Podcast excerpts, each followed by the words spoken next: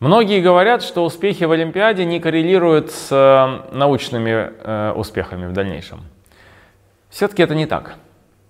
Если мы посмотрим на нынешних чемпионов, то чемпионов математики, да, а, то все они неплохо выступали в Олимпиаде за редким исключением. То есть, скорее, я бы сказал так. Олимпиадный навык подсказывает, что человек может достичь многое в науке, но это не всегда реализуется. С другой стороны, если человек в Олимпиадах не участвовал, это еще не означает, что для него все потеряно. А, и давайте я просто раскрою тему. Что такое олимпиадный успех? За два часа максимально быстро войти в очень сложную, но не бесконечно, не запредельно сложную задачу. Если ты за два часа в нее вошел, ты ее решил. Что такое а, что, где, когда или какой-нибудь КВН? За две минуты войти в очень простую задачу и оказаться в ней быстрее других. Вот этот навык никакого отношения к математике не имеет. А навык за два часа максимально быстро войти в очень сложную задачу имеет отношение к математике, потому что все-таки даже сверх э, постановка, открытая математическая проблема, это некоторый набор такого рода задач, пусть более сложных.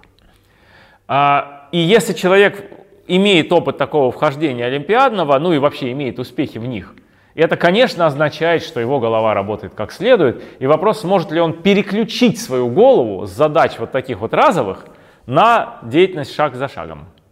Ну и у него есть все шансы переключить, но может быть, что так сложится судьба, что он все-таки не сможет переключиться. Теперь, почему некоторые не олимпиадники иногда все-таки становятся великими математиками? А, смотрите, у меня был одноклассник. И есть. Ну, в смысле, он был мой одноклассник. Вот. Он никогда не имел успехов в Олимпиадах.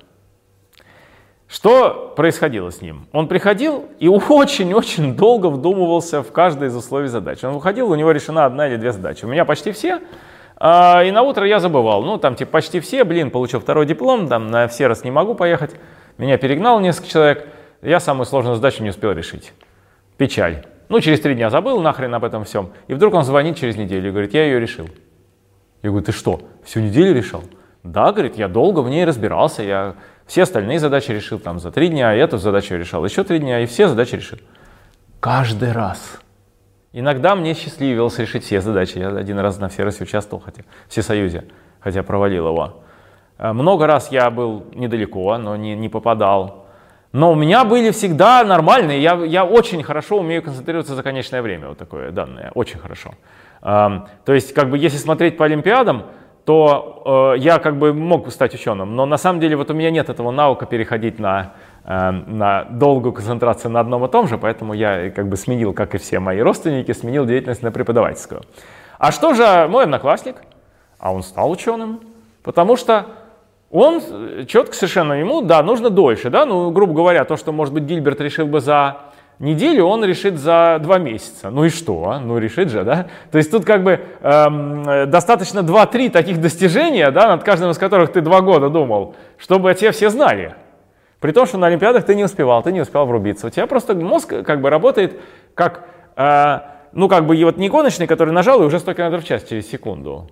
А вот медленно идет разгон, медленно, медленно, медленно, но потом у тебя очень большая скорость. Вот, ну вот такая аналогия, наверное, будет верна.